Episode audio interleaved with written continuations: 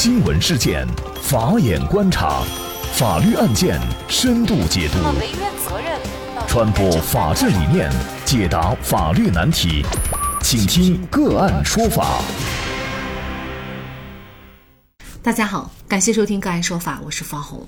更多的案件解读，欢迎您关注个案说法微信公众号。今天我们跟大家来聊一下，产妇顺产以后死亡，医生改判无罪。二零一一年十二月二十八号，怀胎已经四十周的产妇陈某入住了长乐市医院妇科病房待产。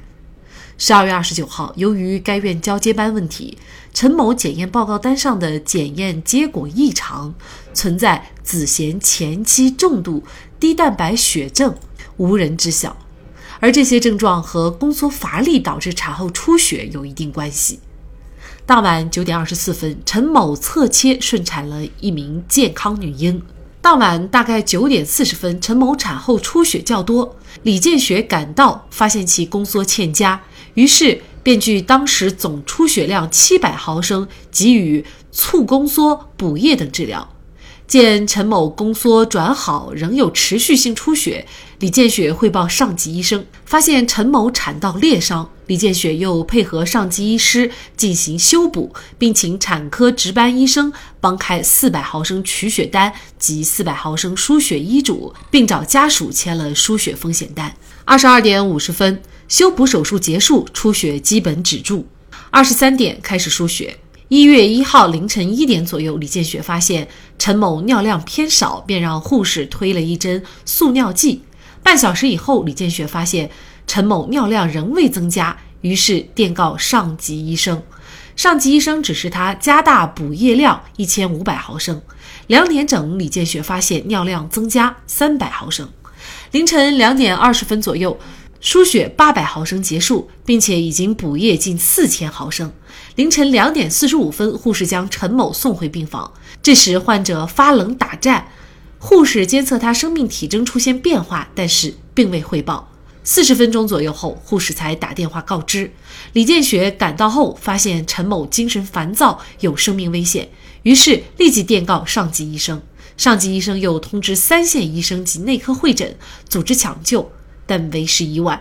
三点四十分左右，陈某脉搏消失。四点三十分，宣告陈某死亡。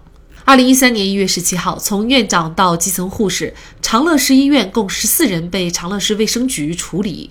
一月二十三号，李建雪被吊销医师执业资格，开除党籍。九月二十九号，长乐市公安局侦查终结，以犯罪嫌疑人吴小红、王春兰、李建雪三人涉嫌医疗事故罪，向长乐市人民检察院移送起诉。二零一四年十月十六号，李建雪被单独提起公诉，而其他两名医生另案处理，检方至今都没有作出不起诉决定，原因不明。长乐市检察院提起的公诉文件中是这样解释的：李建雪没有意识到陈某出现出血性休克状态，给陈某静脉推了一支不利于出血性休克抢救、低血容量时不宜应用的速尿针剂二十毫克。并在凌晨两点三十五分认为陈某某生命体征平稳，将陈某某从二楼产房送到三楼病房。据此认定，李建雪在抢救产后出血的陈某某过程当中严重不负责任。一审法院福州市仓山区人民法院认为，被告人李建雪未检查产妇的化验报告单，分析化验结果，提出进一步检查或治疗意见，不能及时了解病情，没有充分做好防治产后出血的准备工作，对病人认识不足，不能及时发现危急情况，以致不能立即采取抢救措施，造成产妇病情持续恶化，导致其最终死亡。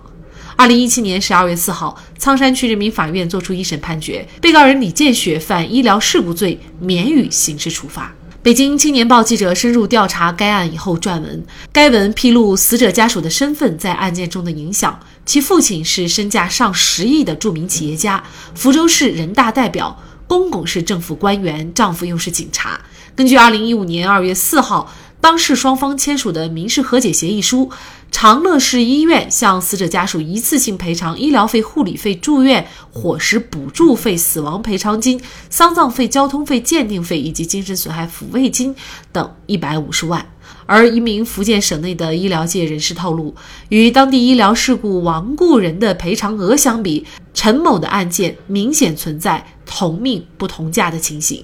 他家属的获赔额要高出一倍，还不算医院支付遗体保存费。这种说法也得到了长乐市医院现任院长陈天荣的确认。李建雪案一直以来备受争议，甚至一度引起学界内人士的签名，共同呼吁停止医疗纠纷的刑事诉讼。前上海市第一妇婴保健院院长段涛教授也曾指出，如果不停止这种不负责任的做法，每一位医生都有可能被以伤害罪或杀人罪起诉。临床医疗活动本身就有导致人身伤亡的危险性，医务人员稍有不慎就会发生不幸后果。如果把一般过失行为确定为犯罪，于情理上有失公平，于法律上则有失于严苛。那么，什么样的行为会构成医疗事故罪？医生在执业的过程当中，应该尤其注意一些什么样的问题，才能规避获罪的风险？就这相关的法律问题，今天呢，我们就邀请曾任三甲医院主任医师、云南天外天律师事务所金瑞律师团医疗纠纷专业律师黄瑞和我们一起来聊一下。黄律师您好，您好，嗯主持人。非常感谢黄律师哈，可能我们普通大众不太了解，就是这个医疗事故罪，那么到底什么样的行为可以构成这个罪名？医学的这个领域，其实很多的行为。它都会牵涉的侵权，比如说打个比方，我来做手术，呃，我肚子疼了，一看是阑尾炎，我把这个阑尾切掉了，我们会有一个知情同意书。实际上在切着这个过程，它就是一个侵权行为。那么这个侵权行为是否会影响到有损害后果？而这个损害后果是不是跟我们的行为有过错以及因果关系？实际上，任何的一个罪名的成立，实际上是包括了这四方面的内容。那么医疗事故，既然他说到是医疗。事故罪，首先它要构成事故，实际上最重要的一个就是我们有一个行为在那里，而这个行为呢是一个侵权行为，这个行为是否导致了这个损害后果？所以其实，在法定意义上是指，在医护人员的这个职业的过程中，就是职务执行职务的这个行为过程中。如果是有严重的侵权行为，导致了严重的损害后果，那么这个损害后果呢，实际上就包括了两个，一个比如说患者死亡，再一个就是非常严重的这种损害，那么可能就是比如说一个职务状态啊什么的，那么而且之间是有因果关系的，才。可能会构成事故罪，所以实际上不是所有的医疗事故一旦发生了，它就是罪，不是的，它必须是要有前提的，在刑法上是有很明确的规定。民事方面的侵权跟构成医疗事故罪，它之间的这个界限是哪？其实很难，就是有一个量化。呃，他其实就讲到一个严重的这个侵权行为，那么就是严重的不负责任，导致了患者的死亡或者是严重损伤。所以其实这个严重这个地方，可能我们老百姓就觉得，哎呀，这个人好像。比方说没了哈，死了，那是不是就医院有错了？他就是不是就是医疗事故罪了？实际不是，所以其实罪和医疗事故之间的很大的一个差异。那么我们就结合本案的案情来看，就是患者家属呢，他认为如果李建雪他发现患者有基础疾病的话，呃，事实上李建雪就当时不该使用这个速尿针剂，那么自然患者可能也就不会死。呃，像这种情况，患者家属。这样的一个理由，认为当然也包括一审的这个检察机关啊，他也是认为李建雪在这个操作过程当中是有过错的。嗯，他的这个过错构不构成严重的过错，这个怎么来断定呢？呃，包括是不是因为他的过错导致的李建雪的死亡，这一点又怎么来判断呢？呃，好的，因为刚才您说到塑尿这个问题，实际上我觉得医学它真的是一个非常复杂的、非精准的科学。可能我们老百姓会觉得，我既然到了医院了，你医生又是受过专业训练的，那我来了，我的病你就得给我一个精准的判断、精准的治疗，而且就是肯定是来院的希望都是好的，是不是利尿剂就导致了他的死亡，或者是发现了他的基础病就一定这个病人就不会死亡？那我觉得。呃，就是这种想法，就是老百姓的这种想法，可能是相对朴素的，因为不管是站在就是我之前从业的这种经验或者是经历来说，或者站在现在法律人的角度来说，我觉得这个其实都不是很客观的。那么我个人认为哈，塑尿其实可能是在那个时候处理是相对有误的一个操作的方式。但我个人认为，其实单因为这个就说是医院治疗错误了，导致了患者的死亡，我觉得这个是有失公允的。嗯，所以其实医学上的专业的内容为什么会就是医疗事故或者是医疗纠纷的处理难？它就难在，因为它不仅涉及了法律的问题，它实际上还是涉及了非常复杂的医学的问题。这两个东西交叉在一起，它一定是要专门的机构。或者是专门的呃医疗法律人参与其中，才能够查明真相，这就是难点所在。呃，因为我知道您也是从事了二十多年的医生职业哈，那么像这个案件，嗯，目前其实是没有一个准确的死亡原因的一个鉴定的，就是。他到底是什么原因死的？现在还不清楚，也没有做这方面的认定。那么在这种情况下，就使得对于李建雪医生的过错、呃失职的认定，就显得不是那么周延了，是吗？对，实际上为什么？嗯，就是我们特别是医疗事故处理条例里。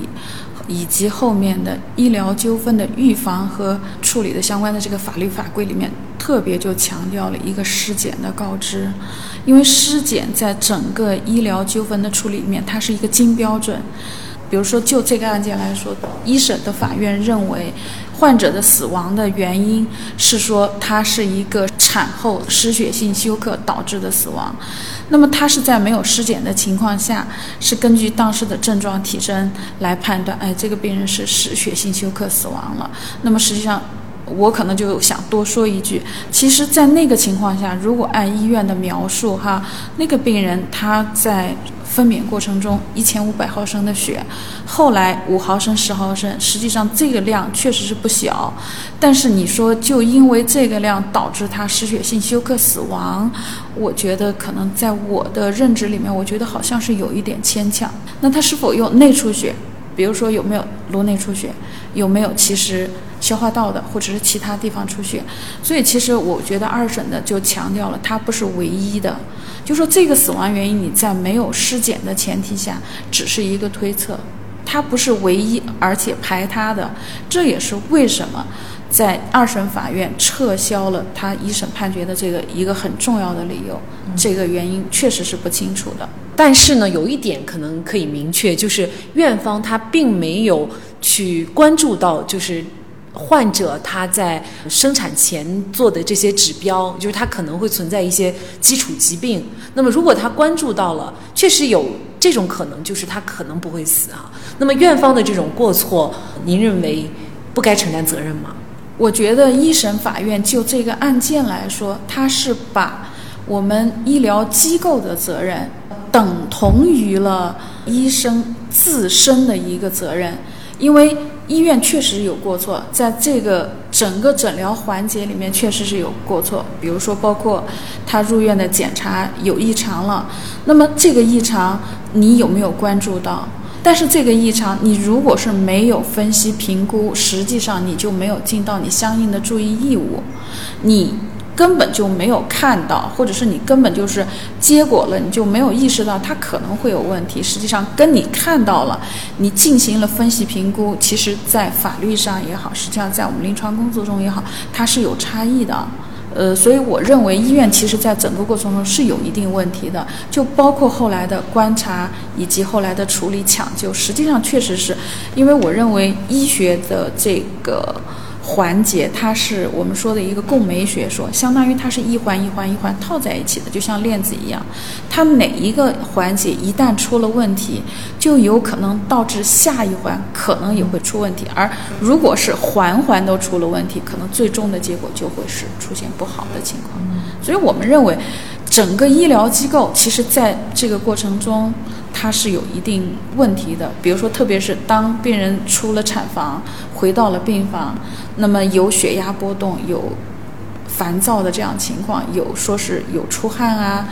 身体发冷的这种情况，其实护士他看到了，而且他是第一个看到的人，他其实没有及时的反馈给他的当时的值班医生，这也就说明其实不是李建雪一个人说是在这个环节里面起了特别大的作用，而是每一个环节都出了一点点问题，这些东西最后叠加起来了，就发生了这么一个事儿。所以我认为医疗机构的责任不能够完全等同于这个值班医生的责任。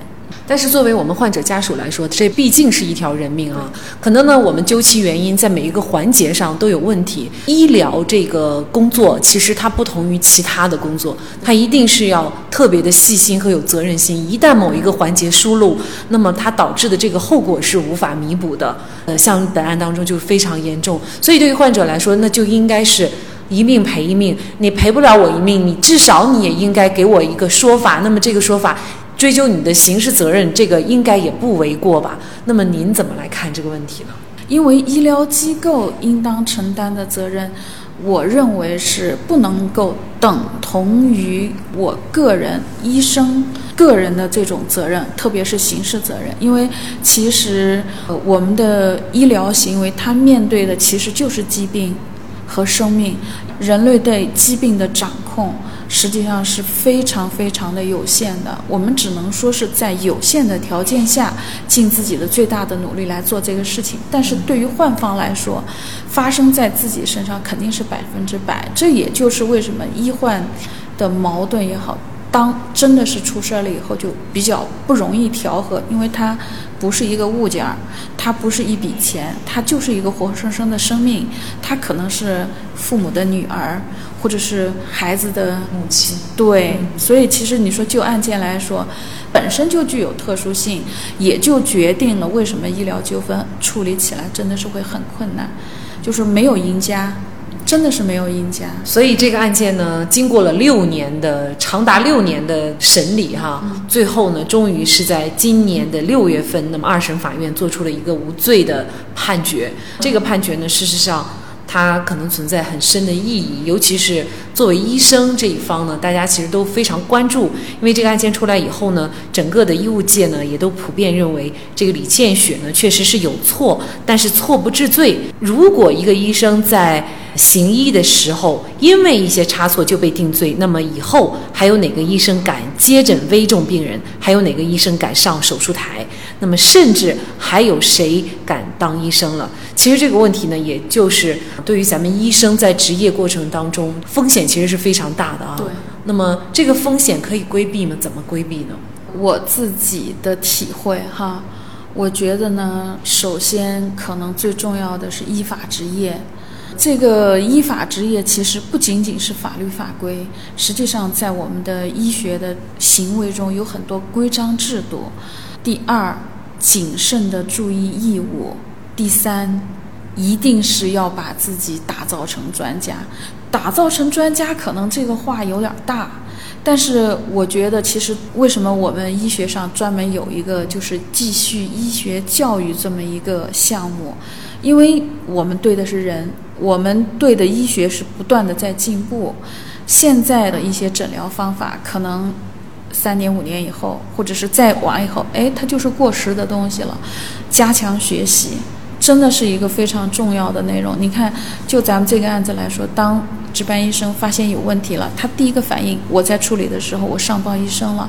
其实这就是一个依法执业，因为是讲到我们的医院的管理制度里面，其中一个是三级医生负责制度，相当于我作为一个下级医生，我处理不了的问题，我及时的报告。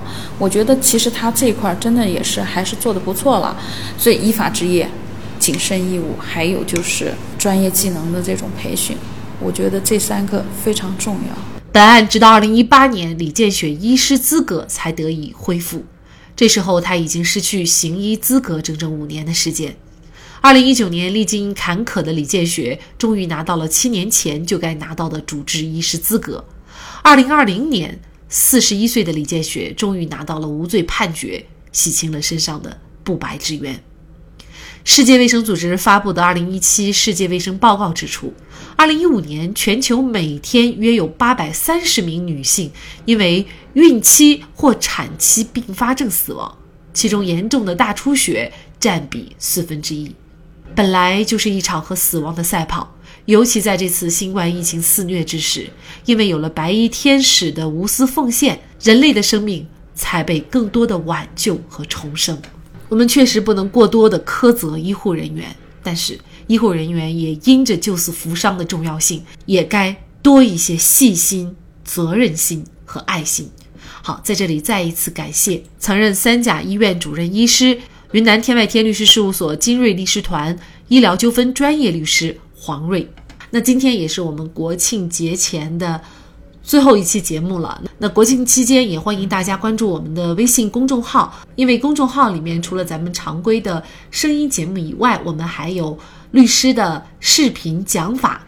那最近呢，我们播出的是关于民法典的每天两到三分钟的讲法，欢迎大家关注了解。好，祝大家十一中秋双节快乐！那么大家如果想获得我们节目的图文资料，欢迎您关注“个案说法”的微信公众号，在历史消息当中就可以找到这期节目的全部图文资料。那么大家在生活工作当中遇到一些法律问题呢，也欢迎大家向我们进行咨询。